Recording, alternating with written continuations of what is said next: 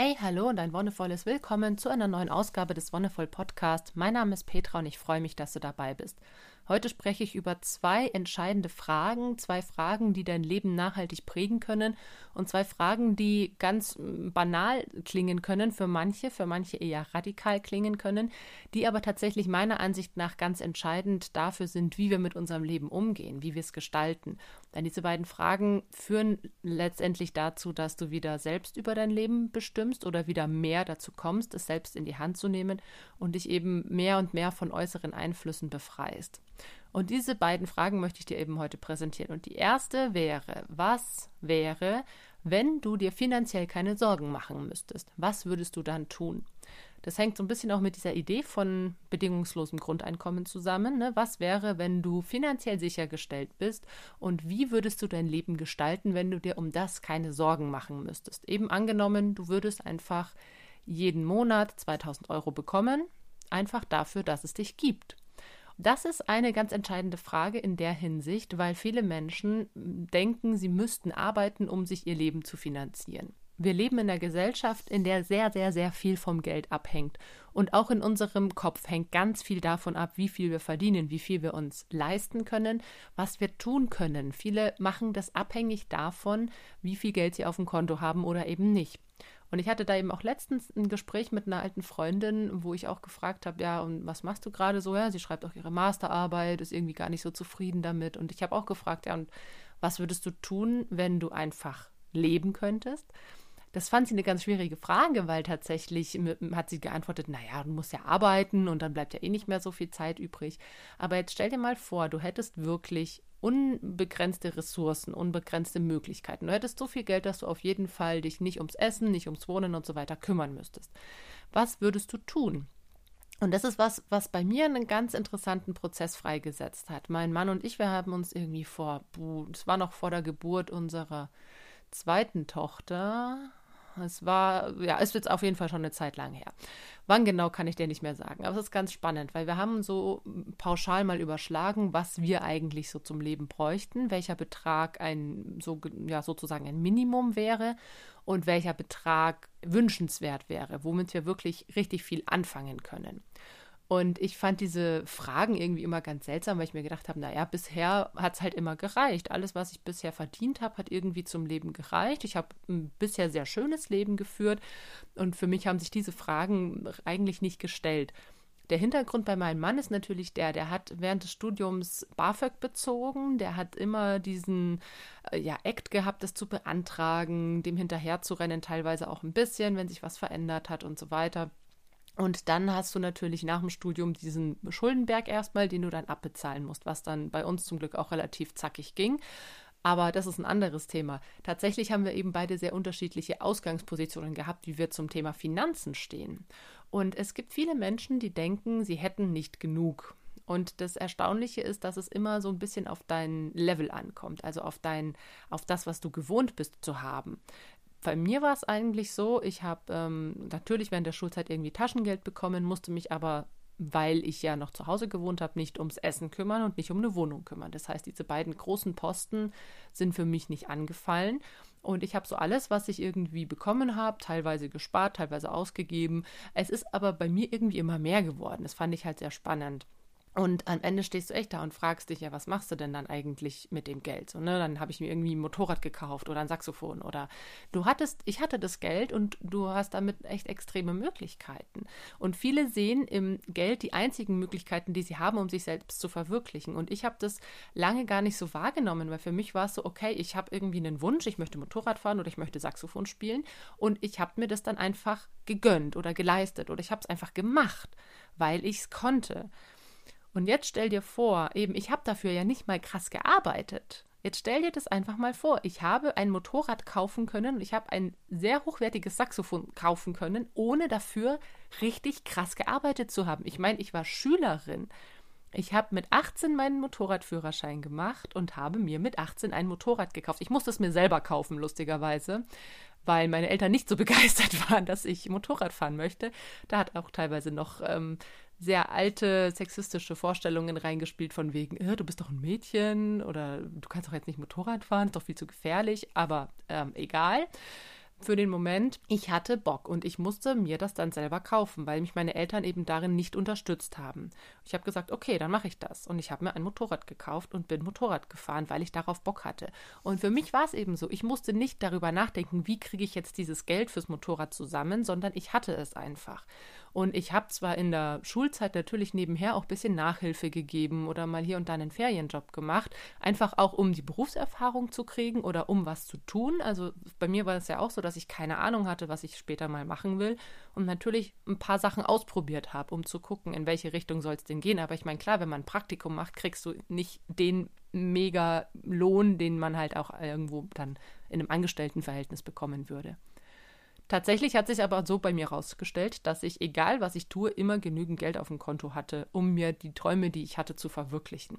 Ich meine, jetzt beim Wohnmobilausbau war es das Gleiche. Wir haben gesagt, wir haben da Bock drauf, lass uns ein Auto kaufen und lass uns das ausbauen. Und das hat natürlich auch Geld gekostet, aber weil wir nie wir waren nie in dieser Bredouille, oh, wir müssen uns jetzt irgendwie äh, schauen, wie wir das machen und wir müssen das Auto vielleicht irgendwie auf Rate kaufen oder wir müssen da irgendwie nochmal ein halbes Jahr hinsparen. Nee, so war es eben gar nicht. Und das Krasse ist, dass mein Mann und ich eben, bevor wir natürlich das Auto gekauft haben und bevor das alles so losgegangen ist, da hatten wir eben diesen Abend, wo wir uns überlegt hatten, was brauchen wir eigentlich zum Leben und was ist ein schönes Maß. Und für mich war das eine Frage, die einfach nicht zu beantworten war, weil ich mir dachte, das kann ich nicht, weil ich immer genug hatte.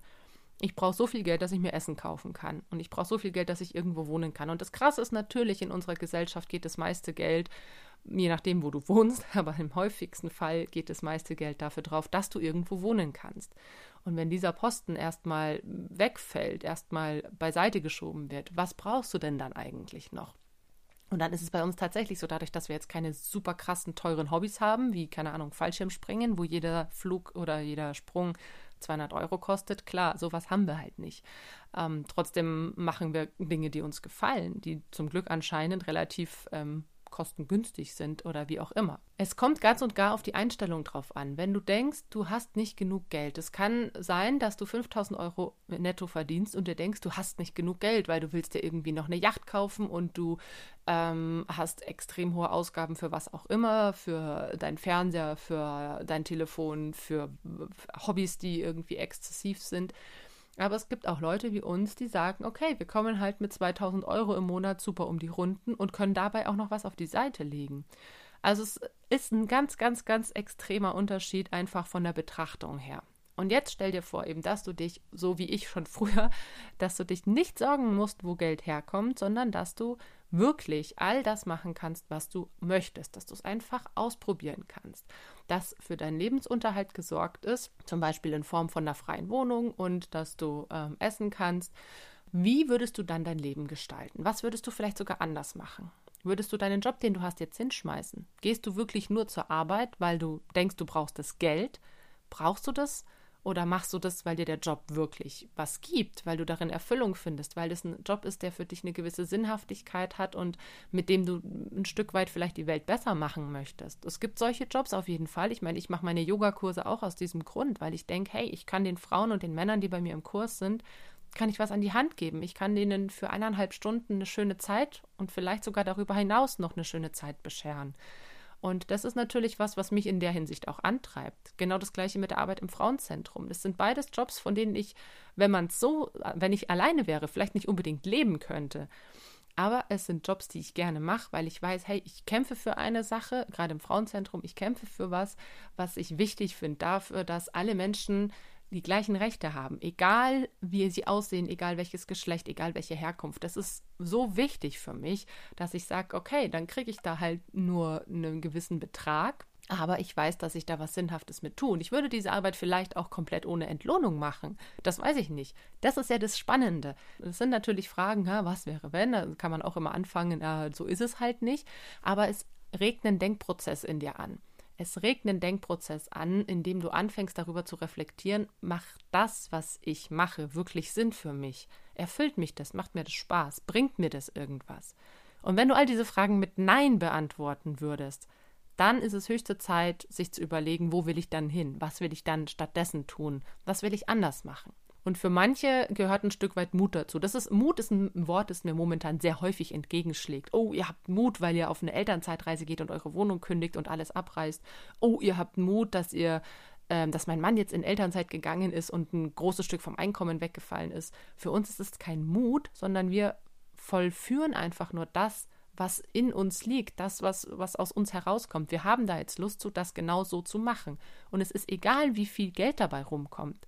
Es ist wichtig, dass wir mit der Entscheidung gut leben können, dass wir mit der Entscheidung zufrieden sind und dass wir uns dabei gut fühlen. Das ist dieses Spannende an dieser Frage. Was würdest du tun, wenn du finanziell unabhängig wärst? Oder stell dir vor, einfach die Welt wäre ohne Geld. Kannst du dir auch vorstellen, was würdest du dann tun, wenn wenn du einfach irgendwo auf den Markt gehen kannst, schnappst dir was zu futtern, du wohnst einfach irgendwo, weil Wohnraum, sag ich mal, sozialistisch gesehen allen gehört. Wie wäre das? Was würdest du tun? Und die zweite Frage ist eigentlich eine Doppelfrage. Was würdest du tun? Natürlich ganz klassisch, wenn du nur noch einen Tag zu leben hättest. Das ist quasi der erste Teil. Und was würdest du tun, wenn der liebste Mensch, den du hast, nur noch einen Tag zu leben hätte? Das ist die andere Frage. Denn ich finde es ganz wichtig, sich auch in einem Paar oder als, als Familie auch zu überlegen, wie man diese Frage für sich zusammen beantworten würde. Und klar, das sind natürlich dann Fragen, wo man sagt, na ja, aber komm ganz ehrlich, ich bin Anfang 30, warum sollte ich mir jetzt überlegen, was wäre, wenn ich morgen sterben würde? Ja, das ist das Spannende. Du bist Anfang 30 oder vielleicht bist du auch älter oder jünger. Ich bin auf jeden Fall Anfang 30 und stelle mir diese Frage im Alltag relativ selten, weil es für mich außer Frage steht, dass ich noch mindestens 20 Jahre lebe. Aber das weiß ich ja nicht. Und das Schöne ist, dass du ja jetzt gerade mit den Kindern, wo das Thema Tod und so weiter ein bisschen aktueller wird, ne, was ist eigentlich, wenn man stirbt und ich hau dich tot oder ich schieß dich tot oder Käfer und Ameisen töten und so weiter. Das Thema Tod ist bei Kindern ein sehr interessantes Thema, weil es was Ungreifbares ist. Ich meine, für mich ist es genauso ungreifbar. Ich kann ihnen nur erklären, was dann passiert, wenn man tot ist, ne, dass man halt stirbt und erstmal der Körper leblos wird, nicht mehr atmet, man sich nicht mehr bewegen kann, man nicht mehr spielen kann. Ja, und dann? Ja, und dann, keine Ahnung, was dann ist. das sind natürlich immer Kinderfragen, wo man dann wirklich mit ähm, ja, großem Fragezeichen dran steht. Und wie erklärt man dem Fünfjährigen, was nach dem Tod kommt? Eben, du siehst, man wird immer wieder mit dem Thema konfrontiert, aber letztendlich stellst du dir sehr, sehr selten die Frage, wann du denn tatsächlich irgendwann mal dich damit konfrontierst. Wie möchtest du deine Angelegenheiten regeln? Und ich kenne leider wirklich viele Menschen, die schon längst tot sind. Also sei es jetzt meine Großeltern, klar, aber auch junge Menschen. In, allein in meiner Schulzeit sind drei Leute gestorben. Einer wirklich aus meiner Klasse, einer aus der Parallelklasse und einer aus dem Jahrgang über mir. Innerhalb von vier Jahren sind drei Leute gestorben, die echt jung waren und wo es auch niemand abgesehen hätte. Und sowas kommt häufig vor. Ich meine, sag klar, wenn du eine Lebenserwartung, ich glaube, Jahrgang 90 hat eine Lebenserwartung jetzt bei mir von 82 Jahren, Niemand kann dir garantieren, dass du so alt wirst. Und das ist ja das Spannende. Wir fühlen uns immer, als hätten wir alle Kraft und Macht der Welt. Wir sind jung, wir sind gesund, uns geht's gut, uns gehört die Welt ein Stück weit, aber dass es schwupps morgen vorbei sein kann. Daran denken wir in diesem Zustand einfach nicht. Und das finde ich das Spannende auch im Yogischen, dass dich auch das Yoga immer wieder mit dieser Frage konfrontiert, was möchtest du zurücklassen auf dieser Welt? Ne? Wie möchtest du die Welt mitgestalten? Möchtest du sie vielleicht auch zu einem besseren Ort machen? Und wenn ja, hast du damit schon angefangen? Und wenn nein, warum nicht? Warum schieben wir Dinge vor uns her? Weil wir sagen, dafür haben wir später vielleicht noch Zeit. Und genau das ist der Knackpunkt, dass es vielleicht nicht so ist, dass wir eben vielleicht nicht noch später dafür Zeit haben. Deswegen haben mein Mann und ich gesagt, wir machen jetzt diese Reise, weil du weißt nicht, was in fünf Jahren ist, du weißt nicht, was in zehn Jahren ist. Ich finde gerade jetzt mit der Klimakrise, mit dem Rechtsruck, mit allen möglichen beschissenen Entwicklungen in der Welt, Wer weiß, wie die Welt in fünf bis zehn Jahren aussieht. Sie wird nicht mehr der gleiche Ort sein wie jetzt. Es wird zwangsläufig eine Veränderung stattfinden. Wir können nur hoffen, dass es sich, dass das Ruder nochmal rumgerissen wird und in eine positive Richtung geht. Es kann aber genauso gut sein, dass alles einen Bach runtergeht. Und dann will ich aber nicht irgendwie sagen, ach ja, nee, komm, jetzt bin ich Anfang 30, ich muss jetzt irgendwie Karriere machen und schauen, dass äh, irgendwie die Kinder ordentlich im Kindergarten und in der Schule betreut werden. Nein, ich will jetzt leben, ich will jetzt das tun, warum ich hier bin. Ich will die Welt sehen, ich will Erfahrungen machen und ich will meine Erlebnisse irgendwie mitteilen. Und das ist der spannende Aspekt in dieser Frage, was würdest du tun, wenn du nur noch einen Tag zu leben hättest? Und es ist auch, kann eine ganz spannende Übung sein, sich zum Beispiel einmal in der Woche abends hinzusetzen und so eine Art Tagebuch zu schreiben und sich immer zu, daran zu erinnern, was ist mein eigentliches Goal oder mein eigentliches Ziel oder eben was ist das, was ich möchte. Das kann man zum Beispiel auf die erste Seite schreiben, ne, wenn man sagt, okay, ähm, ich habe vielleicht eine Art Lebensziel oder ich habe, wie, wie ich schon mal gesagt habe, dieses Dharma, dieses, diese Bestimmung, der ich folgen möchte. Oder ich habe Dinge, die ich gerne noch tun würde. Das kann man sich auf die erste Seite schreiben und dann verfasst man jede Woche einen klitzekleinen Eintrag dazu, ob man sich daran gehalten hat oder ob man doch irgendwas anderes getan hat. Und dann sieht man relativ schnell, okay, wie wie genau halte ich mich denn so an das, was ich eigentlich möchte?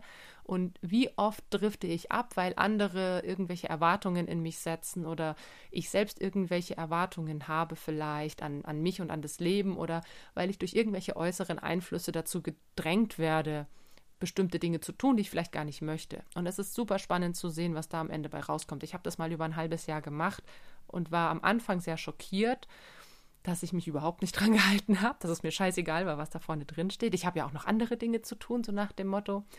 Aber nach und nach bin ich dann immer mehr dazu gekommen, mir immer die erste Seite wieder durchzulesen. Ich habe da auch nochmal umformuliert und dann wieder dahin zurückzukommen. Und das versucht wirklich ab und zu einfach wieder und wieder für mich klarzukriegen, hey, es kann sein, dass du morgen vom Auto überfahren wirst.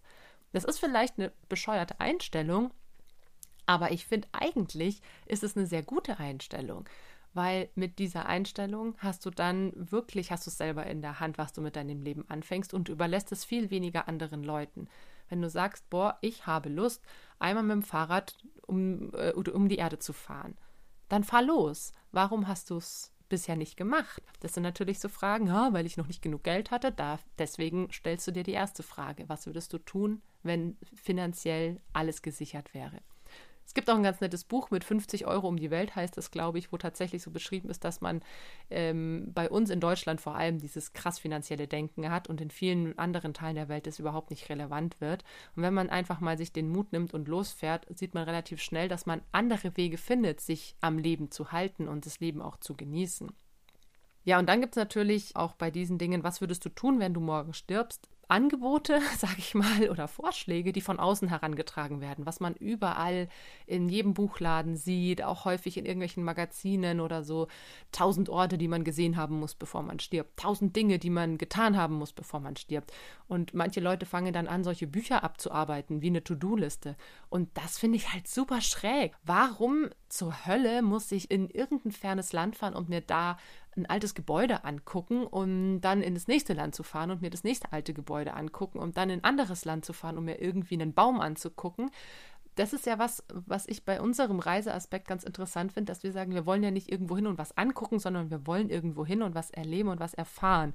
Und zwar im Austausch mit der Kultur. Und wenn du einfach nur irgendwo hinfährst, um irgendwas anzugucken, was man gesehen haben muss, finde ich das irgendwie ziemlich schräg. Also ich meine, wir waren ja zum Beispiel auch in Peru und haben ja nicht Machu Picchu angeguckt, weil wir gesagt haben, wir finden dieses ganze, ich nenne es jetzt halt einfach wirklich Touri-Marketing, finden wir verwerflich, dass da Menschen Massen durchgeschleust werden, die da auf einer heiligen Stätte wirklich rumtrampeln ein Ort, der früher ganz wenigen Leuten vorbehalten war. Und da wird jetzt mit Bussen und mit Zügen und mit Helis werden da Leute hochgekarrt, wo ich mir denke, nein, es ist nicht das, was ich möchte. Wir haben uns andere Inka-Städten angeguckt, die keine heiligen Städten waren, sondern zum Beispiel Ackerbetriebsstätten, sowas, die auch Terrassen und Tempelanlagen hatten, klar. Aber es war einfach ein, ein freieres Erkunden und ein mit den Mitmenschen und den dortigen Einheimischen in Kontakt treten und was mir ja ebenso wichtig ist. Es nutzt mir nichts, irgendeinen Ort gesehen zu haben, um das auf einer Strichliste oder To-Do-Liste abzuhaken. Okay, da war ich, wenn ich von dieser Erfahrung nichts mitnehmen kann. Und das gleiche mit Dingen, die ich getan haben muss. Warum muss ich Fallschirm springen, wenn ich keinen Bock dazu habe? Warum soll ich mir die Niagara-Fälle angucken, wenn ich Angst vor Wasser habe? Also ich denke, wenn man so eine Liste macht, dann sollte darauf stehen, tue jeden Tag Dinge, die du gut findest. Tue Dinge, die du liebst. Jeden Tag. Und am besten so viele, wie du kannst. Also so viel Zeit, wie du hast. Investiere in Dinge, die du liebst und die du gern machst. Denn dann kommst du dahin, dass du auch wirklich diese Dinge, die du vielleicht vor deinem Tod noch machen möchtest, oder eben dieses Dharma, diese Bestimmung, dieses Ziel, für das du lebst, dass du dem auch immer näher kommst. Denn meistens ist das Ziel, das wir haben, oder unsere Bestimmung irgendwas, was wir auch gerne tun und wofür wir uns gerne hergeben, was wir lieben. Irgendetwas, wo wir Herzblut für haben. Deswegen meine, mein Appell an alle Menschen eigentlich, auch wenn ich es immer blöd finde, Appelle rauszuhauen, aber ich finde es super wichtig, dass sich jeder Mensch Gedanken macht. Du, dein Nachbar, deine Freundin, deine Oma, wer auch immer. Was willst du vom Leben? Warum bist du hier? Klar, das ist eine krasse Sinnfrage. Aber letztendlich macht das ganz viel mit uns. Und dann kannst du dir vorstellen, okay, und wenn ich jetzt null finanzielle Beschränkungen hätte, wie würde ich mein Leben dann gestalten? Könnte ich diesen Traum verwirklichen? Könnte ich diesen Ziel, dieses Ziel verwirklichen? Und ich denke, ja. Und dann macht ihr bewusst, dass Geld nur eine in Deutschland oder in westlichen Gesellschaften sehr hochgehaltene Idee ist, die aber inzwischen auch schon anfängt zu bröckeln. Also das Wirtschaftssystem ist nicht mehr das, was es mal war. Man sieht es an vielen verschiedenen Ecken, dass es anfängt zu bröckeln, dass Geld nicht die Lösung unserer Probleme ist, sondern dass wir damit die Probleme nur verlagern oder verschieben aber dass Geld das eigentliche Problem ist und wir uns davon lösen müssen, dass wir Geld brauchen, um zu leben, dass wir arbeiten müssen, um zu leben. Nein, wir müssen nicht. Wir können, wenn wir Lust haben, eine Bestimmung, die wir haben, damit verbinden, dass wir damit Geld verdienen. Klar. Aber es muss nicht zwangsläufig darauf hinauslaufen, dass wir ein Drittel unseres Lebens oder mehr damit verbringen, einen Job zu vollführen, der uns unglücklich macht. Und da kann ich dir einfach nur ans Herz legen. Nimm dir diese Fragen, was würdest du tun, wenn du finanziell unabhängig bist? Was würdest du tun, wenn du morgen stirbst oder wenn dein liebster Mensch an deiner Seite stirbt? Denn das ist nochmal was, wo der Egoismus dann auf einmal sehr schnell zu bröckeln anfängt, wenn es nicht mehr nur um uns geht, sondern wenn es darum geht, okay, du bist verheiratet in einer Beziehung oder was auch immer, hast einen Partner, eine Partnerin oder einfach nur einen guten Freund oder eine gute Freundin. Und was wäre, wenn die morgen stirbt? Was würdest du dann tun? Würdest du Zeit mit dieser Person verbringen? Und wenn ja, wie würdet ihr das gestalten? Würdet ihr euch einen schönen Tag machen? Was würdet ihr noch angehen? Würdet ihr vielleicht einfach nur einen Tag lang chillen und in Erinnerung schwelgen? Ich weiß es nicht. Ich weiß es selber nicht genau. Aber das Spannende ist, sich ja einfach damit auseinanderzusetzen und zu gucken, wie die Gedanken dabei fließen und welche Gedanken aufkommen. Und das ist, das ist der Punkt, an den wir hinkommen müssen, dass wir unser Leben nicht einfach so akzeptieren, wie es ist, sondern dass wir uns Gedanken darüber machen, wenn wir merken, wir sind unzufrieden und möchten was verändern. Und damit war es das für heute. Vielen Dank, dass du dabei warst. Danke fürs Zuhören. Und wie immer, wenn dir die Folge gefallen hat, dann lass gerne einen Kommentar oder eine Bewertung da. Wir hören uns dann in zwei Wochen wieder. Bis dahin wünsche ich dir alles Gute und noch einen wonnevollen Tag.